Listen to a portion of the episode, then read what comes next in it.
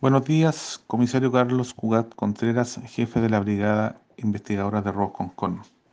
Se informa que detectives de esta brigada especializada procedieron a la detención de un sujeto de 18 años de edad en la comuna de Quilpué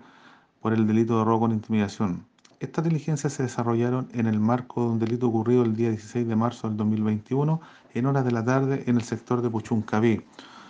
donde sujetos desconocidos ingresaron violentamente a un inmueble quebrando un ventanal premunidos con armas de fuego, donde procedieron a intimidar a las víctimas sustrayéndoles varias especies, entre ellas la suma de 200 mil pesos en dinero efectivo, documentación personal y un vehículo particular marca Hyundai color negro modelo Veloster, el cual mantenía el encargo por robo. En base a lo anterior, se tomó conocimiento que dicho vehículo se encontraría circulando en la comuna de Quilpué. Es por ello que se efectuaron diligencias investigativas en esa comuna y sus alrededores, previo contacto con el fiscal de turno de Quilpué, quien, en conocimiento de los hechos, personal de la brigada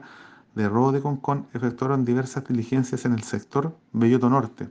de esa comuna, las cuales arrojaron resultados positivos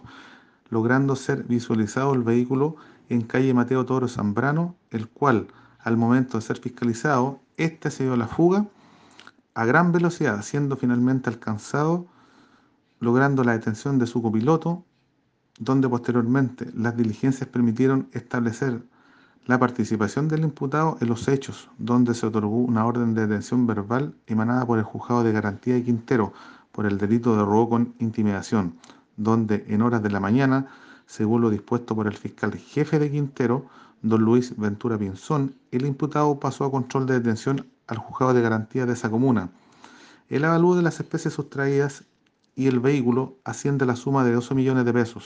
No obstante, se continuarán las diligencias a fin de identificar el resto de la banda.